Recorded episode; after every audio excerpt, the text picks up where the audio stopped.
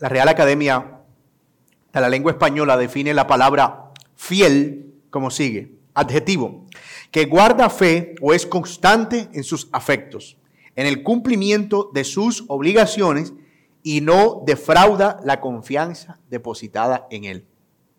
Y debo decir que me gusta, no me gusta, me encanta esa definición de la Real Academia de la Lengua, porque creo que no solo se queda en definir el concepto, sino que apela a la, al, elemento emotivo de ese concepto, al usar las palabras íntegro, al usar la palabra confianza, defraudar o no defraudar.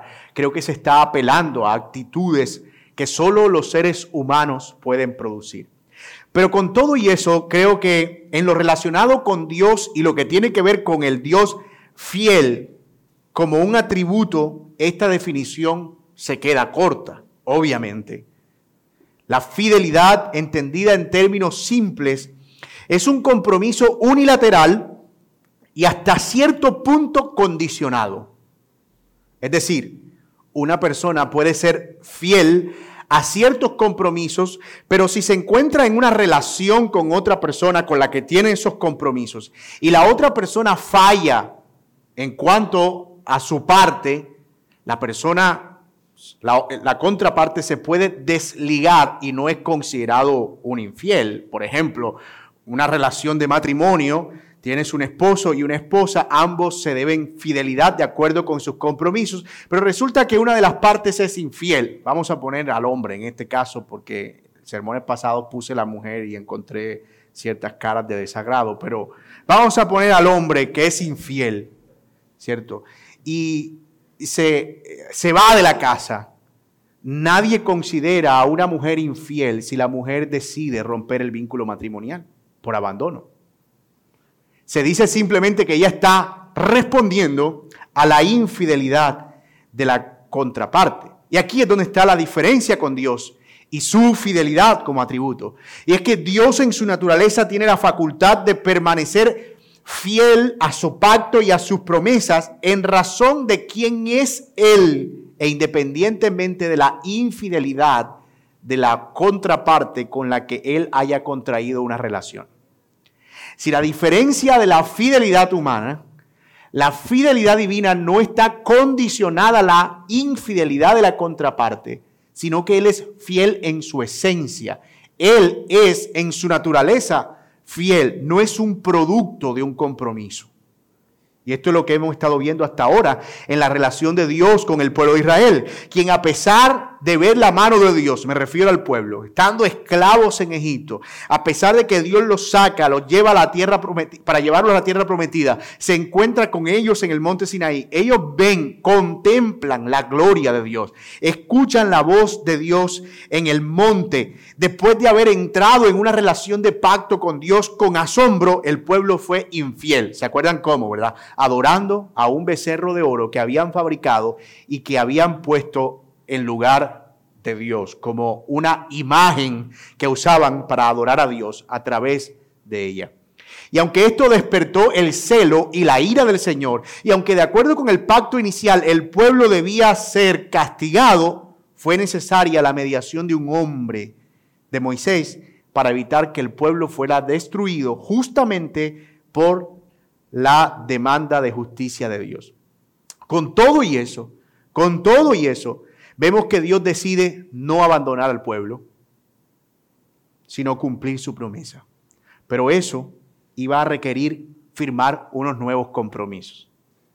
Unos nuevos compromisos. Una nueva ceremonia de pacto. Dicho de otra manera, unas nuevas nupcias en la que quedara una vez más manifiesta la condición del pacto. Decir, debía celebrarse un nuevo contrato, el compromiso de Dios y el compromiso del pueblo. Dios decide en su fidelidad no castigar la desobediencia del pueblo en el desierto, sino llevarlos a la tierra y garantizar su presencia en medio de ellos. Pero eso solo sería posible si había un documento firmado. Yo voy a usar una ilustración para esto, para aterrizar más el, concepto. Es un matrimonio que se rompe Dios está en todo su derecho de alejarse de ese matrimonio por causa de la infidelidad, en este caso del pueblo, a quien eh, imaginaremos como su esposa. Pero Dios decide reencontrarse con su esposa, incluso después de roto el pacto, pero no clandestinamente. Te más o menos entiende a qué me refiero.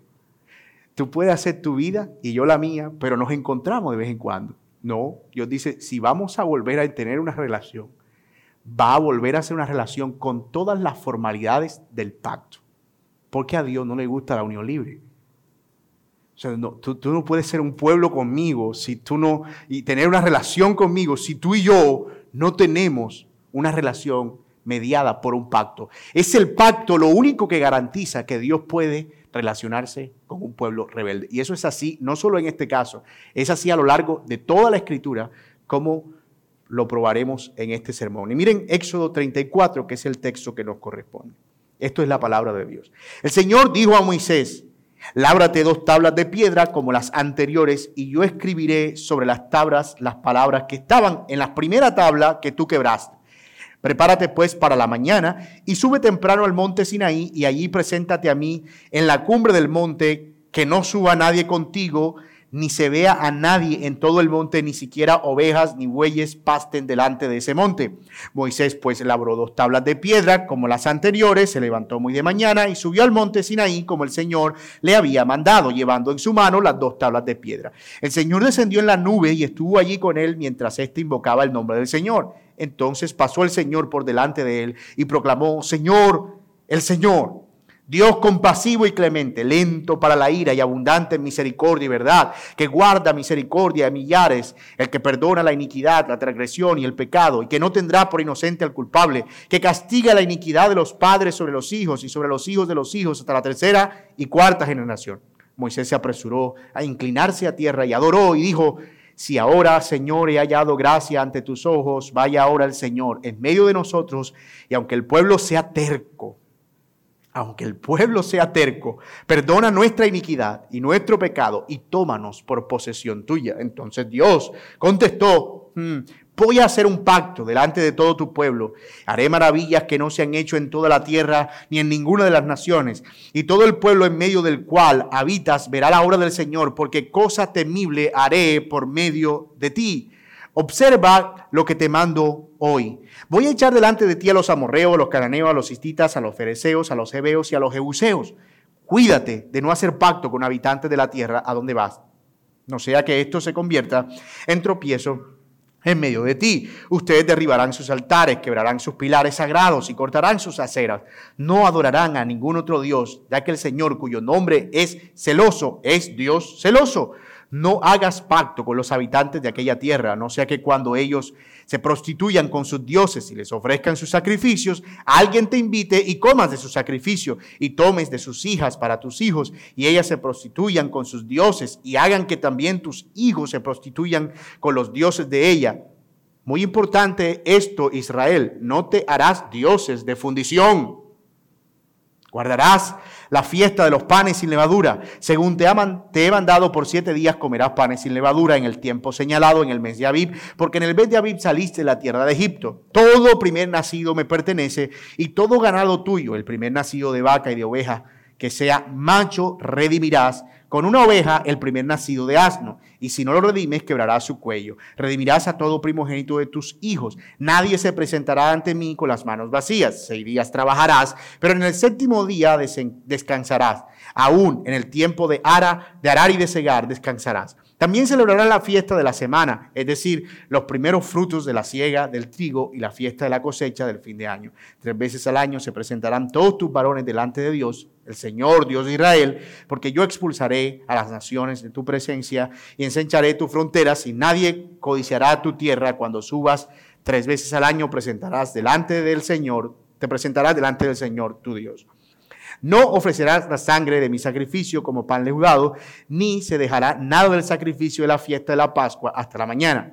Traerás a la casa del Señor tu Dios las primicias de los primeros frutos de tu tierra, no cocerás el cabrito en la leche de su madre. Entonces el Señor dijo a Moisés, escribe estas palabras, porque conforme a estas palabras he hecho un pacto contigo y con Israel. Y Moisés estuvo allí con el Señor 40 días y 40 noches, y no comió pan ni bebió agua, y escribió en las tablas las palabras del pacto, los diez mandamientos. Cuando Moisés descendía del monte Sinaí, con las dos tablas del testimonio en su mano, al descender al monte, Moisés no sabía que la piel de su rostro resplandecía por haber hablado con Dios. Al ver a Aarón y a todos los israelitas que la piel del rostro de Moisés resplandecía, tuvieron temor de acercarse a él. Y entonces Moisés los llamó a Aarón y a todos los jefes de la congregación.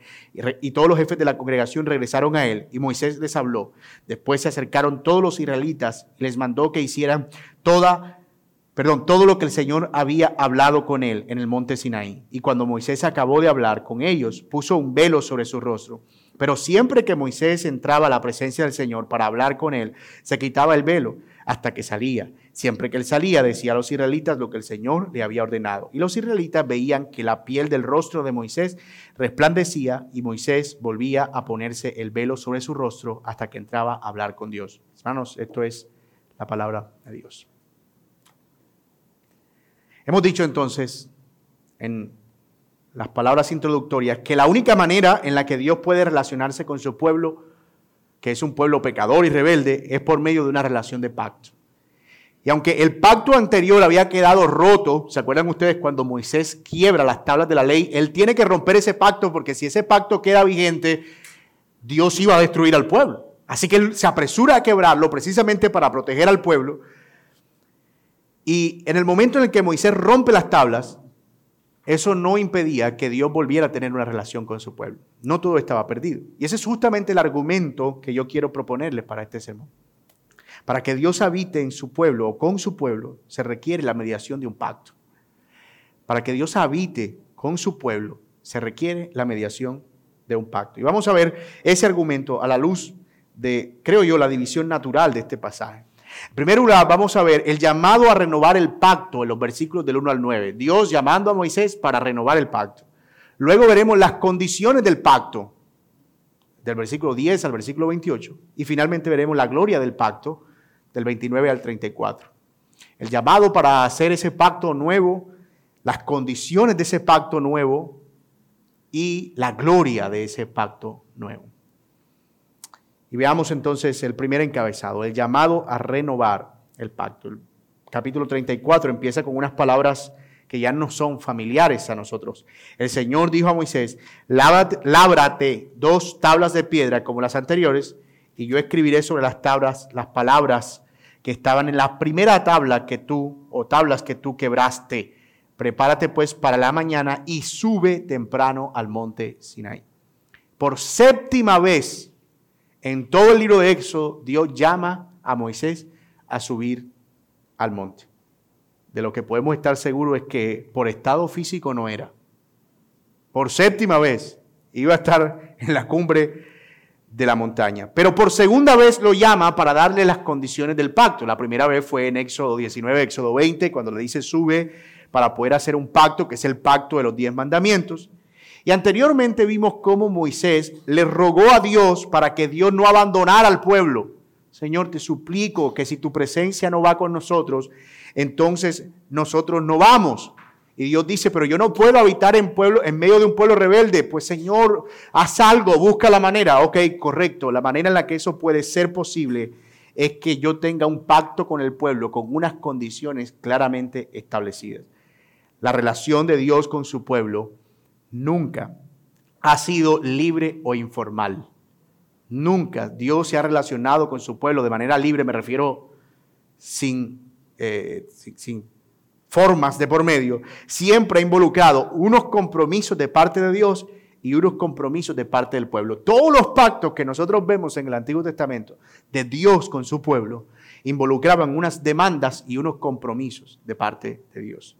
El protocolo es el mismo que habíamos visto en el capítulo 19 y 20 del libro de Éxodo, cuando el Señor eh, le dio a Moisés el contenido de las primeras tablas. Es el mismo, ven, sube, solamente que aquí le dijo a Moisés que subiera solo. En aquella ocasión Moisés había subido con una gente y también con Josué, pero aquí le dijo, sube tú solo.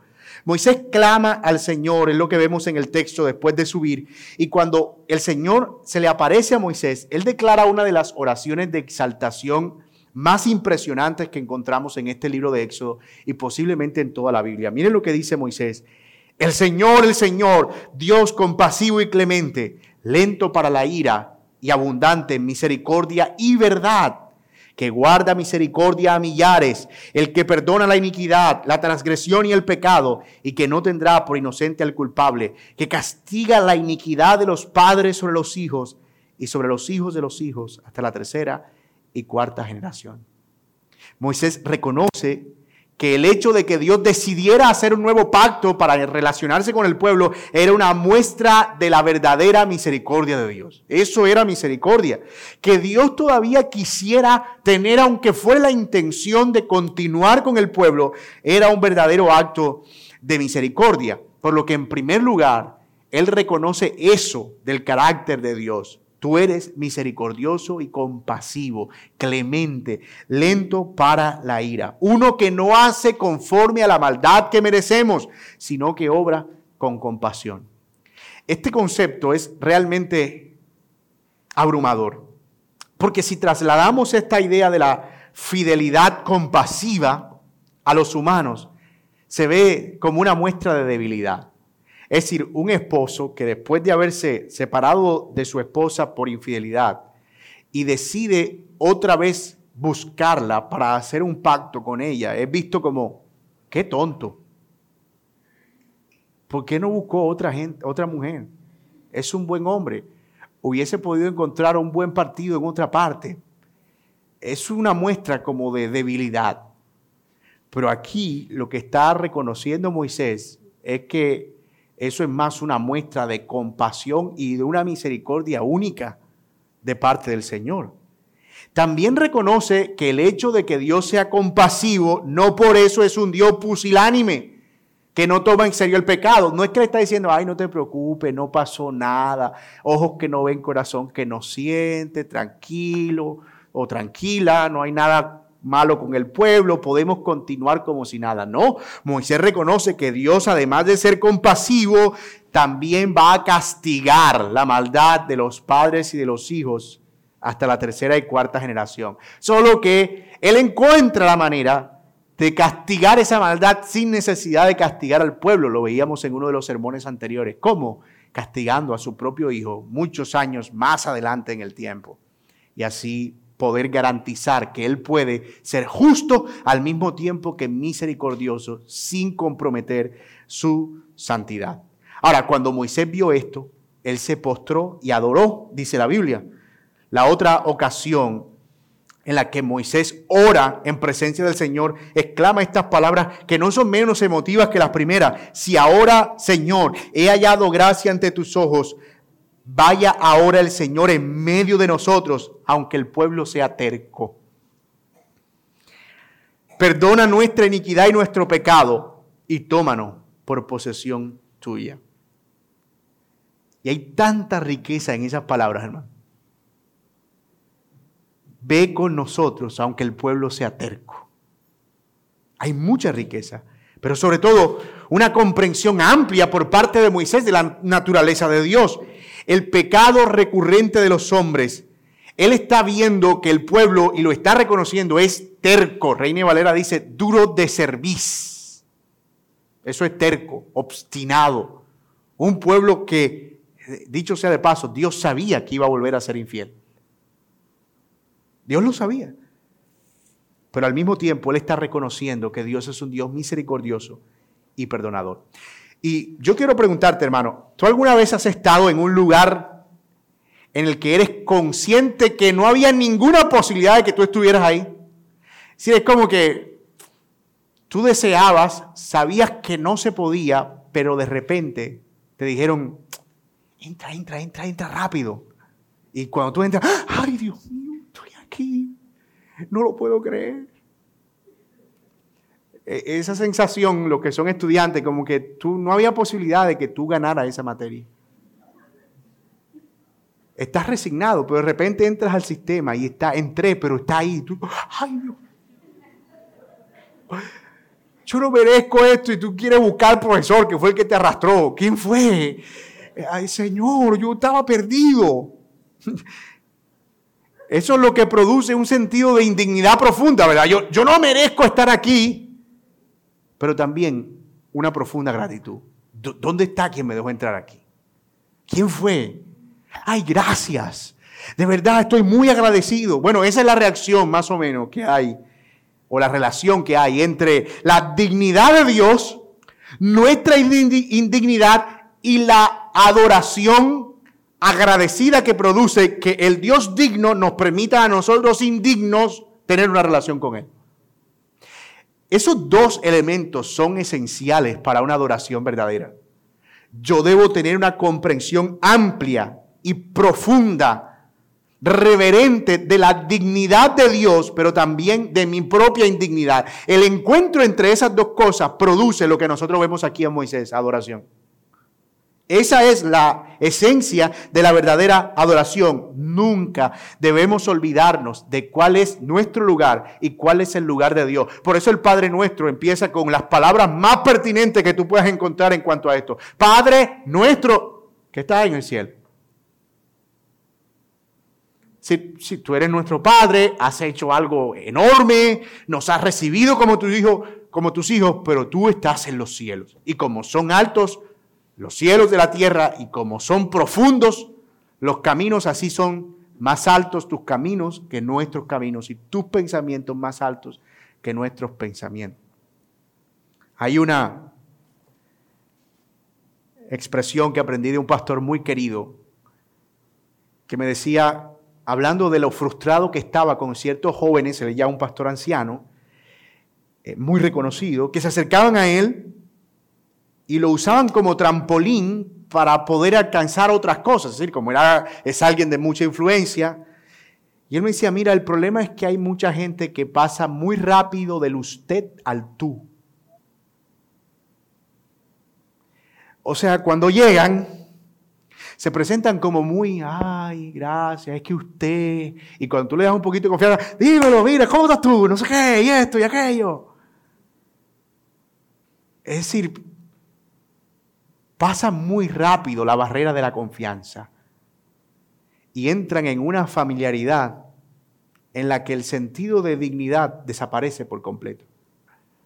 Y obviamente eso es solo un ejemplo en las relaciones, no estoy diciendo que hay personas con más dignidad que otras, pero en cierto sentido a veces el, el hecho de saber que cuando yo estoy lidiando con una persona con más años que yo, con más sabiduría que yo, con más experiencia que yo. Yo debo tener la capacidad de decir, mire, está bien, puede ser que yo no esté de acuerdo con ese pensamiento, pero me parece respetuoso. Es decir, yo voy a tener una actitud de respeto, porque entiendo que tal vez yo no he vivido eso, yo no he caminado por esos caminos, yo no he transitado esas veredas.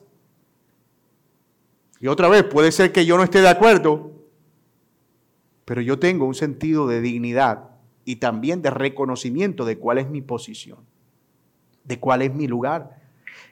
Y eso, como lo dije, es la esencia de la verdadera adoración. Yo sé dónde está Dios, yo sé dónde estoy yo. Y en ocasiones a Dios, le oramos a Dios como si Él nos debiera algo, y eso es una necesidad.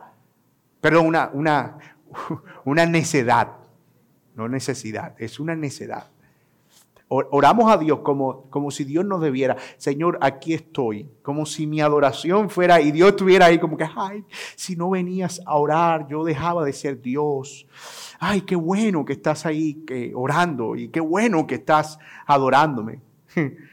Debemos entender que el solo poder acercarnos a Él es una obra de pura gracia. No hay mérito alguno en nosotros, es lo absoluto. Y yo me temo que uno de los estorbos más grandes que tenemos para una verdadera vida de adoración y devoción es que pensamos demasiado alto acerca de nosotros y demasiado bajo acerca de Dios. Un pobre entendimiento de Dios y de su naturaleza, pero un entendimiento demasiado elevado acerca de nosotros. Como dice Pablo en Romanos 12, nadie piense eh, de sí por encima de lo que debe pensar, sino que piense acerca de sí con cordura. Y eso, ojo, para las relaciones interpersonales. Ahora imagínate para la relación con Dios. Por eso yo no entiendo este tipo de oraciones como, eh, Señor, yo te, te mando en este momento desde la tierra yo mando al cielo para que hagas esto. Señor, yo declaro y decreto en este momento y por favor lee la firma porque tienes que hacer lo que yo te estoy diciendo. Y yo como que, pero, perdón. Eso es necedad. Y es un desconocimiento de la naturaleza de Dios, pero también un desconocimiento de nuestra propia condición. Somos nosotros quienes necesitamos del Señor, no Él de nosotros. No podemos perder eso de vista nunca, hermano. Si nosotros no tenemos una relación con Dios, Dios, no deja de ser Dios con eso. Él sigue siendo Dios. Pero nosotros, nosotros necesitamos de Él. Ahora, luego de ese preámbulo para la firma del pacto, es decir, la actitud de Moisés, el reconocimiento de la dignidad de Dios. Viene ahora el momento central de esta ceremonia de renovación de votos y es la lectura de los nuevos votos, lo que nos lleva al segundo encabezado, las condiciones del pacto, versículo 10. Entonces Dios contestó después de esta adoración de Moisés, voy a hacer un pacto delante de todo tu pueblo y haré maravillas que no se ha hecho en toda la tierra ni en ninguna de las naciones. Dios le declara a Moisés, voy a hacer un pacto con el pueblo, con tu pueblo. Y aquí es necesario hacer una precisión, eh, no una aclaración, una precisión. Esto no es un nuevo pacto en el sentido de que es distinto al primero, al de Éxodo 20. Es más bien un nuevo pacto en el sentido de la forma del documento. Si usted quiere verlo de esta manera, es el primer documento firmado, el, primer contrato, el día que se rompió Moisés, lo quebró. Bueno, eran unas tablas, no fue tanto tan así, ¿verdad? Pero supongamos que, que eso fuera un papel, ¿verdad? Un papel. Él lo rompió. Aquí ya no hay pacto. Eh, lo que se está haciendo aquí no es firmar uno nuevo en el sentido de que tenga unas condiciones distintas, sino una nueva formalidad, es decir, un nuevo documento. No sé si eso tenga alguna figura, me imagino. Un otro sí. No, déjalo así mejor. Porque me, me, vino a mi mente un montón de pensamientos con esa palabra otro sí ahora mismo.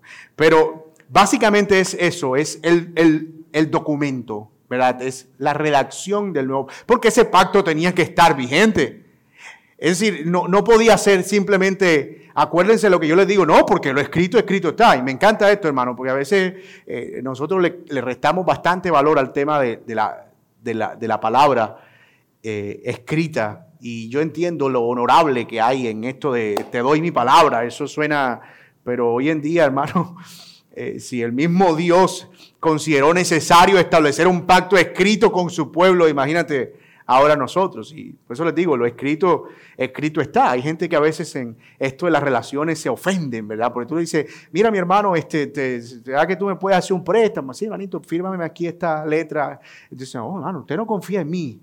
No, yo sí confío en ti, pero lo que no confío es en el pecado del corazón humano. ¿Cierto? Entonces, el, documento escrito, en cierto sentido, lo que está eh, garantizando es que el pacto iba a estar permanente. En piedra es que no se iba a desgastar por nada del mundo, ni la lluvia, ni el sol, ni el fuego. Y lo otro es que iba a ser recordado cada vez que el pueblo violara o dudara acerca de sus demandas. Yo creo que lo había dicho aquí antes, pero una cosa que le decimos a la gente que está en el curso prematrimonial es, los votos que ustedes se hacen de matrimonio, procuren imprimirlos y ponerlos en un lugar visible de la casa. Ojalá que sus hijos los vean, lo lean, para que cuando tengan que recordar cuáles fueron sus compromisos, vayan a la pared. Ahí están mis compromisos. Amarte, cuidarte, protegerte hasta que la muerte nos separe, hasta que la muerte nos separe. Es un recordatorio visible de nuestro compromiso. Ahora bien, ya entendemos entonces en qué sentido es un pacto nuevo. No es un pacto nuevo en el sentido de que tenga otras condiciones, sino que es nuevo en términos de la formalidad. Y continuando con la analogía del matrimonio, imagínate ahora el esposo que rompe el pacto con la esposa por infidelidad. puede ser al revés también, la esposa que rompe el pacto, pero para ser más fieles, en este caso, si Dios es el esposo, Israel es la esposa, ella es la que es infiel adorando a un Dios falso, a un Dios de fundición. Imagínate que el esposo entonces rompe el pacto, el contrato de matrimonio, los votos, es decir, todo ese documento legal firmado.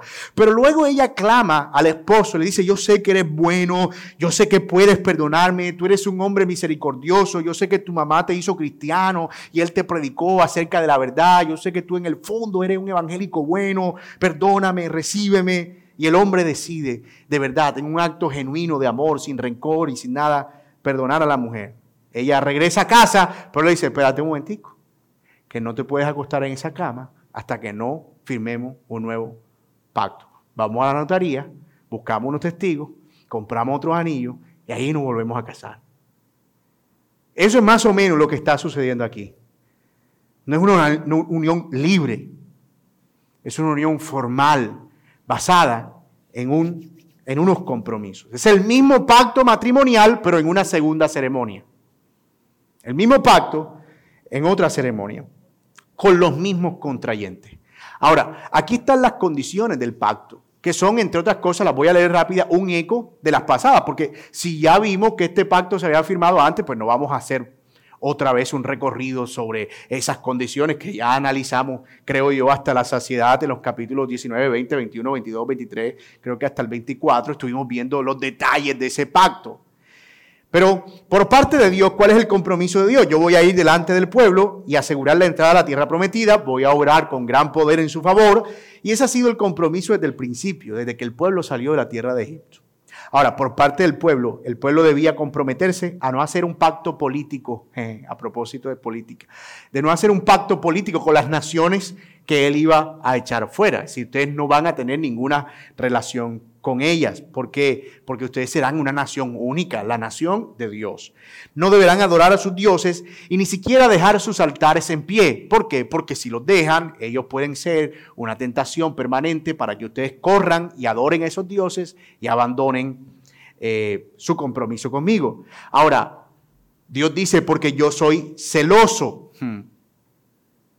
Y ojo que aquí alguien pudiera decir, fíjate, es que yo no es que te cele, yo no es que sea obsesivo y compulsivo contigo, es que Dios dice que Él es celoso y si nosotros somos la imagen de Dios, yo tengo que ser celoso contigo. Bueno, una cosa es ser celoso en el sentido de proteger lo que es de uno. O sea, a mí me daría, yo creo que mi esposa se sentiría muy desconfiada si de repente yo no prestara ninguna atención a cualquier amenaza que ella pudiera tener o viceversa. Si, si yo viera que mi esposa, ah, como que a mí me da igual, eso es como que no, tú, no me quieres porque tú no me celas. hay, un, hay un grado de, de celo que está asociado al sentido de que esta es mi propiedad. Otra cosa son los celos pecaminosos, en mitad falta de sesos, en mitad inseguridad. Esos celos obsesivos que lo que hacen es eh, ser más bien una, eh, muestra precisamente de, posesión, de que tú no tienes ninguna facultad, no tienes ningún eh, ninguna, eh, derecho de hablar con ningún hombre, que mira qué es lo que estás haciendo, que muéstrame el celular, que dame la contraseña. Pues ya eso es una cosa que hay que revisar, ¿verdad? Pero aquí la palabra celo de parte de Dios es más, es yo no comparto mi pueblo con nadie. Obviamente. Yo no comparto mi esposa con nadie. Eso es lo que está diciendo el Señor. Yo no comparto mi pueblo con nadie. No puedes tener a un Dios y yo estar como tranquilo. Sí, puedes tener a otro Dios ahí. No te preocupes siempre que me tengas a mí. No. Eso no es, no es absolutamente válido, al menos no en la relación de Dios con su pueblo. Así que Él lo que está diciendo es, yo soy celoso en el sentido de que yo protejo a mi pueblo. Cuido de mi pueblo. Para que no eh, tenga otros dioses ajenos delante de mí. Ahora, el verso 17 es una condición muy importante del pacto, que si bien estaba en el pacto primero, aquí parece que se menciona aparte con una distinción especial. Dice textualmente, no te hagas dioses de fundición. ¿Por qué creen ustedes? Eh, por si de pronto ustedes malinterpretaron la ley pasada, que le buscaron el acomodo, que aquí está claro y explícito, no te harás dioses de fundición. ¿Oíste? Es como que el Señor quería enfatizar ese aspecto. Parece ser que en algún momento Israel pensó que haciendo dioses de fundición no estaba violando el pacto. No entendemos por qué pudo haber llegado a esa conclusión, pero el Señor se lo deja claro en esta ocasión. Además de eso, ellos debían guardar las fiestas tres veces al año. Hablamos de eso ampliamente en el capítulo 23. Debían presentar también sacrificio, ofrenda, primicia, en reconocimiento del Señor como el único Dios. También hablamos ampliamente de eso en su momento. Debían guardar el día de reposo, el cual era una señal colectiva de que ese pueblo era el pueblo de Dios. Eso lo vimos en Éxodo 31. Es decir, esta no era una petición caprichosa de Dios. Así como la circuncisión era la señal de que un individuo pertenecía al pueblo de Dios, el día de reposo era la señal de que el pueblo, es decir, el colectivo pertenecía a Dios, porque estaba haciendo lo que las otras naciones no hacían. Es decir, una nación que para todas sus actividades un día para dedicarse a la adoración. ¿Qué es eso? Bueno, eso es el pueblo de Dios. O un, un, pueblo que no hace lo que todo el mundo hace, sino que de cada siete días aparta uno para adorar a su Dios. Eso no era común. Así que ese era el sello de que la nación era la nación de Israel. Y todas estas palabras, los diez mandamientos, sus cláusulas debían quedar por escrito. Así que Moisés tiró buen cincel allá arriba. Copiando toda esta este nuevo pacto. Debía quedar por escrito. Era el documento firmado por medio del cual el Señor estaba haciendo un pacto con el pueblo. Pero ojo, miren algo que llama mucho la atención. Versículo 27 dice, y entonces el Señor dijo a Moisés, escribe estas palabras porque conforme a estas palabras he hecho un pacto contigo y con Israel. Esto es nuevo. Estoy haciendo un pacto contigo, con Moisés, y con el pueblo. E, esto es nuevo porque esto no lo habíamos visto en el primer pacto o en la primera forma. Lo que está diciendo esto es que Moisés ahora era el mediador de ese pacto nuevo, la garantía. Es decir, yo estoy haciendo este pacto porque tú mediaste y oraste a mí para que yo habitara con el pueblo. Así que yo te estoy poniendo como garantía. Tú estás involucrado principalmente en este pacto le está diciendo a Moisés, y es a través de ti que el pacto se está haciendo con el pueblo. Guarden eso ahí, porque eso nos va a servir para entender la gloria del pacto, que es lo que vamos a ver en un momento. Por 40 días Moisés estuvo ahí arriba. Y yo no sé si usted le da lo mismo que a mí, pero cuando yo leo el versículo 29, imagínense que uno no conoce la historia, ¿verdad? Cuando Moisés descendía del monte Sinaí con las dos tablas y uno diciendo, ay, que no hayan adorado a otro Dios que no se hayan hecho otro Dios falso. Ay, que no, qué locura habrá hecho. Imagínate que eres Moisés, ¿verdad? Y de repente vas bajando con esas tablas. Después de 40 días, qué ansiedad. Ay, Señor, y este pueblo, si estará ahí abajo, ese pueblo. Hasta se habrán ido, quién sabe. Pero Moisés llega al descender del monte. Moisés no sabía que la piel de su rostro resplandecía. Y eso nos lleva al tercer y último encabezado de este eh, sermón, y es justamente la gloria del pacto. Antes de eso, hermano, yo quiero, no quiero dejar pasar unas implicaciones importantes en este segundo punto, porque creo que podemos ver claramente que Dios da sus leyes y sus demandas porque Él sabe que somos propensos a desviarnos del camino.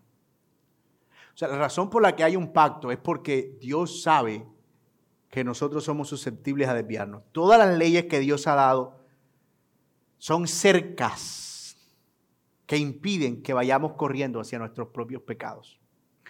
Y qué bueno es saber también que incluso a pesar de nuestras debilidades, el Señor nos asegura una relación con Él. Es decir, a pesar de que Él sabe que nosotros podemos fallar, Él nos asegura una relación con Él.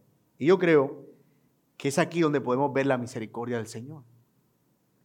Es posible que después de pecar, de fallarle a Dios, de hacer algo que sabemos que ofende a Dios, la voz que escucha sea, eres un miserable, todo está perdido, ya no tiene sentido. De hecho, se puede escuchar algo como esto. Ya metiste la mano, mete el brazo. O sea, ¿qué más da? Ya cometiste un pecadito. Métete de cabeza. ¿Qué sentido tiene? Vas a seguir siendo lo mismo. Vas a seguir cayendo en el mismo pecado todo el tiempo. Ojo, a veces se escucha como esto, la voz del mismo Satanás. ¿A quién engañas? No puedes engañar a Dios, no te puedes engañar a ti mismo. Esta es tu realidad. Pero hermano, no creas esas mentiras del diablo. Dios es un Dios compasivo que está dispuesto a restaurar la relación con aquellos que son verdaderamente su pueblo. Dios está dispuesto a restaurar la relación con aquellos que son verdaderamente su pueblo. Tú no tienes que abandonarte a la merced del pecado, porque puedes venir a Él, reconocer tu pecado y clamar por misericordia. Es decir, pecar no es el final del proceso. Todavía el Señor no desprecia el corazón contrito y humillado. Ahora sí, hermano, vamos a ver en qué consistía entonces la gloria de este pacto. ¿Qué es eso de que Moisés resplandecía después de ver ya estas implicaciones prácticas, lo que nos lleva a nuestro tercer y último encabezado? La descripción del rostro resplandeciente de Moisés es asombrosa en realidad, lo es, es asombrosa. El pueblo sabía que Moisés había estado con Dios y que ahora por causa de esa comunión que él había tenido con Dios, era portador de una gloria singular que el pueblo no podía tener, pero que, ojo, ni siquiera podía ver. Aunque Moisés no era consciente, el pueblo podía verlo cuando hablaba con ellos. Ellos sabían. De hecho, la palabra que se usa ahí es la misma que aparece cuando este pasaje describe rayos brillantes salían de sus manos y el esplendor fue como una luz, ¿no han leído? Eran como destellos brillantes que salían. Alguien diría, no, lo que pasa es que se pasó de aceite y entonces le brillaba la cara. No, era realmente algo sobrenatural lo que estaba pasando con Moisés. Y él procuraba esconder eso, hablaba con el pueblo y entonces empezó a usar un velo, no sabemos qué tipo de velo, no vamos a discutir eso pero muy seguramente era una forma que él encontró, masculina por cierto, de cubrir su rostro. Y el mensaje era claro, el mensaje que Moisés estaba dando era claro. Dios está entre nosotros. Hay una gloria en este nuevo pacto, pero que ustedes todavía no pueden ver. Hay algo en este nuevo pacto, pero ustedes todavía no pueden contemplarlo. El pueblo de Israel sabía que este era un pacto sellado con una mayor gloria, que era distinto. Pero también sabía que ellos tenían aún, o no tenían, perdón, aún el disfrute, pleno de esa gloria. Pero, por muy glorioso que ese pacto era, por muy asombroso que nos resulta eso del rostro de Moisés resplandeciendo, pero uno dice, wow, ¿cómo quisiera yo un día orar y salir del cuarto y, y tener el rostro así? La verdad es que ese pacto no es comparable con el que ahora nosotros tenemos para relacionarnos con Dios por medio del Señor Jesucristo. ¿Se acuerdan que dije que guardaran esa idea de que el pacto ahora era a través de Moisés? Porque eso era nuevo. Era un pacto con el pueblo a través de un mediador. Eso era nuevo. Pero apuntaba al hecho de que en algún momento Dios haría también un pacto con mayor gloria a través de un individuo en este caso de un individuo perfecto, no un mortal como Moisés, sino el mismísimo Hijo de Dios, quien nos ha acercado a la presencia del Padre. De hecho, de acuerdo con el Nuevo Testamento, este es un pacto basado en nuevas y mejores promesas. Uno en el que se nos pide confiar en el Señor y arrepentimiento de nuestros pecados para salvación. Uno en el que no se nos dan las condiciones para cumplir una cosa detrás de la otra, sino que se nos cambia el corazón para que ahora obedezcamos por gozo y deleite. ¿Te das cuenta? El pacto de Moisés era un pacto con unas condiciones. El pacto nuevo que disfrutamos ahora, que es mucho más glorioso, es un pacto que resuelve el problema de raíz, cambia el corazón para que ahora podamos ser impulsados a agradar al Señor y su ley. Uno en el que se nos promete un cielo nuevo y una tierra nueva donde no habrá tentaciones, donde no habrá dioses falsos que expulsar, ni altares de acera que destruir, ni tampoco pueblos paganos que desocupar un pacto basado en una mejor promesa. Y así es como describe el Nuevo Testamento este pacto, especialmente este nuevo pacto en comparación con el glorioso pacto a través de Moisés. Segunda a los Corintios, capítulo 3, versículo 4, aborda este tema en una manera en la que yo no pudiera explicarlo mejor.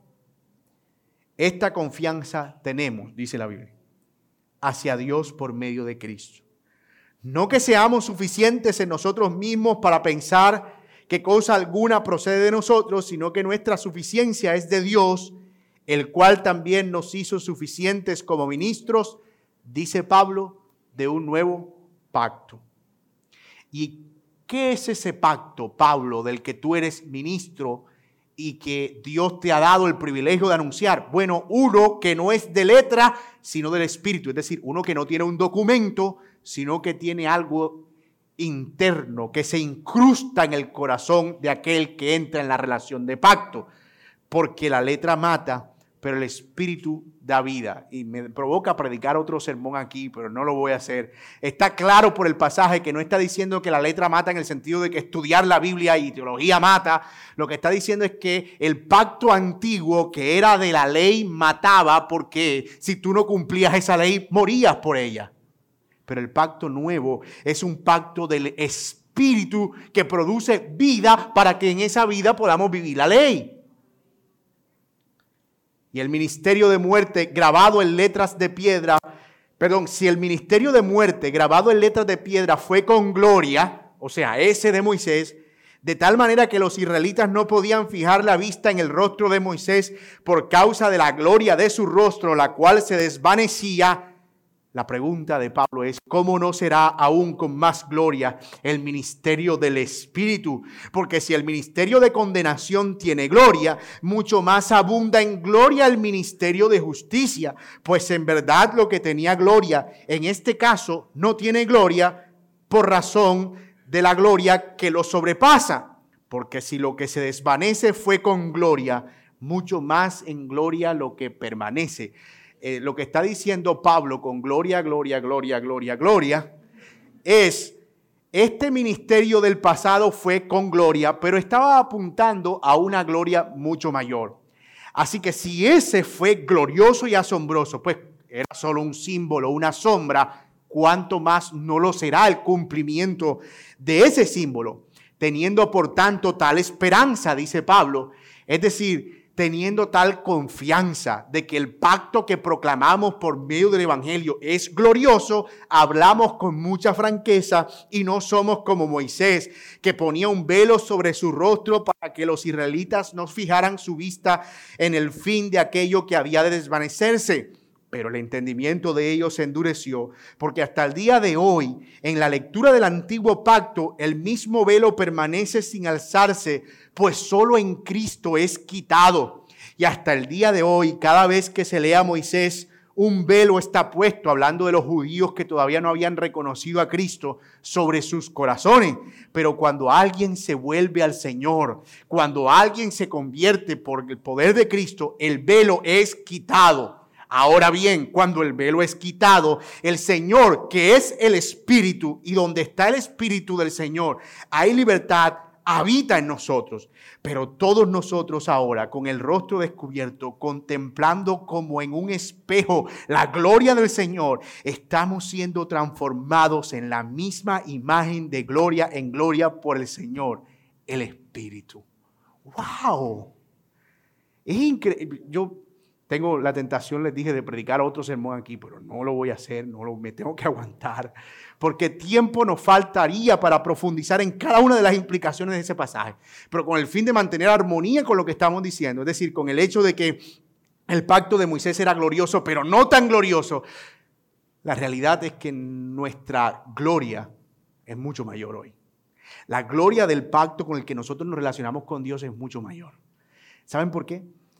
Porque mientras el pueblo del antiguo pacto no podía contemplar la gloria del rostro de Moisés, nosotros ahora podemos contemplar la gloria, no de Moisés, sino de Cristo.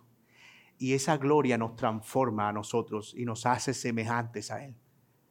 Eso es lo que está diciendo ese pasaje.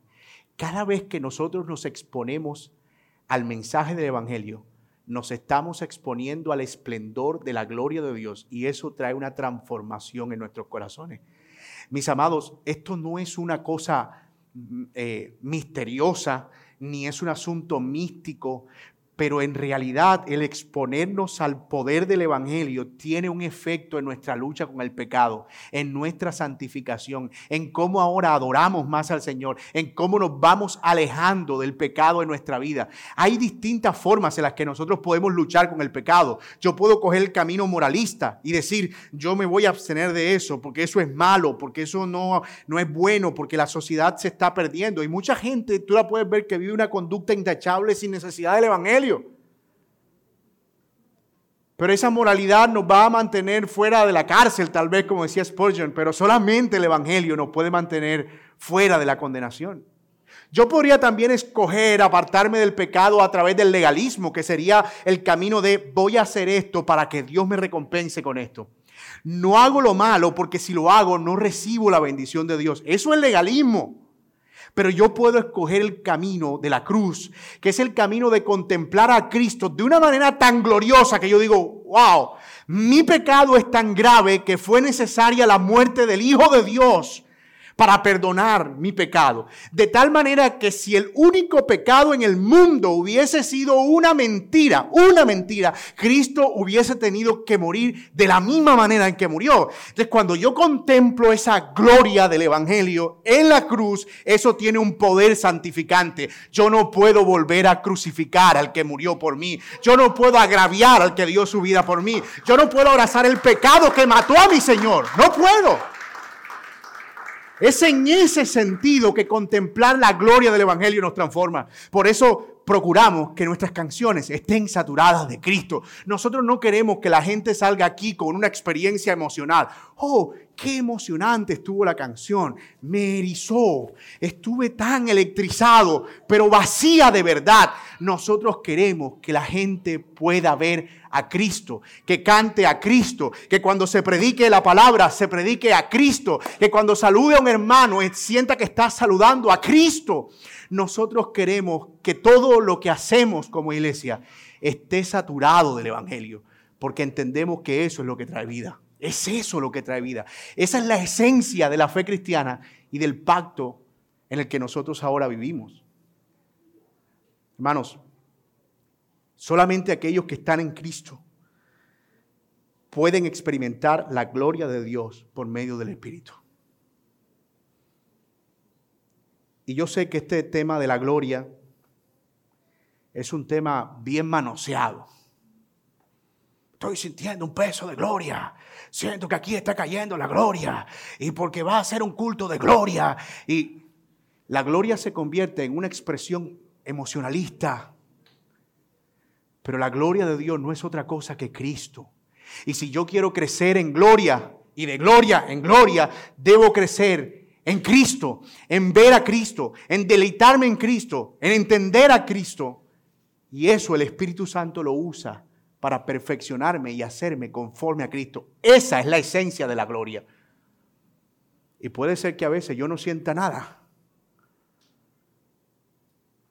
Pero la gloria de Dios no tiene que ver con lo que yo siento. Puede ser que a veces produzca algo de temor, de terror o de sobrecogimiento o de emoción, o de quebranto, o de llanto. Puede ser que nuestras emociones sean afectadas por la gloria, pero son independientes. La gloria de Dios es objetiva. Es la realidad de Cristo morando dentro de mí por medio del Espíritu Santo. Hermanos, eso es una cosa que yo creo que si nosotros alcanzamos a dimensionarla como cristianos, empezamos a caminar diferente. Yo no puedo creer que yo cuando camino estoy caminando con el Espíritu de Dios dentro de mí. Eso es impresionante. y cuando hablo, y cuando me relaciono, y cuando estoy en, conversaciones con personas. La gloria de Dios es el Espíritu Santo en nosotros. Eso es la gloria de Dios. Y esa es la idea con la que partimos en este sermón. Recuérdenla, para que Dios habite con su pueblo se requiere la mediación de un pacto. Ese fue el argumento que yo les propuse. Y ahora hemos visto que la relación que Dios tiene con su pueblo ahora, en el nuevo pacto, es una relación llena de gloria, mucho más gloriosa que la relación que Dios estaba restaurando con el pueblo de Israel, con Moisés como mediador. Porque aquí el mediador de este pacto es Cristo. Así que por muy espectaculares que estos versículos de Éxodo nos parezcan, wow, ese Moisés con la gloria resplandeciente, hay un asombro mucho más glorioso al contemplar nuestra relación con Dios por medio del Señor Jesucristo. Y amigo que estás aquí, si tú no eres un, creyente, es posible que estas cosas no sean muy claras para ti ahora. Puede ser que todavía no estés viendo con claridad y con asombro lo que hace que a mí se me vaya la voz. Entonces, pero es para tanto. Puede ser. Pero Dios te ofrece hoy la oportunidad por medio de Cristo de quitar el velo que impide que puedas ver esa gloria de Dios. Porque tal como los judíos leían y leían a Moisés y no podían entender lo que estaba pasando hasta que por medio de Cristo pudieron ser alumbrados como Pablo, Pedro y muchos otros que creyeron. Así hoy el Dios de este siglo ha cegado el entendimiento para que no nos resplandezca la luz de Cristo. Y esa es la razón por la que yo te estoy predicando el Evangelio hoy y te pido de todo corazón que te arrepientas. Porque si tú contemplas la gloria de Dios en Cristo Jesús, Él tiene el poder suficiente para transformar tu vida a la imagen de Cristo. Eso es lo que dice su palabra. Y eso solamente es posible por medio del Evangelio de nuestro Señor Jesucristo.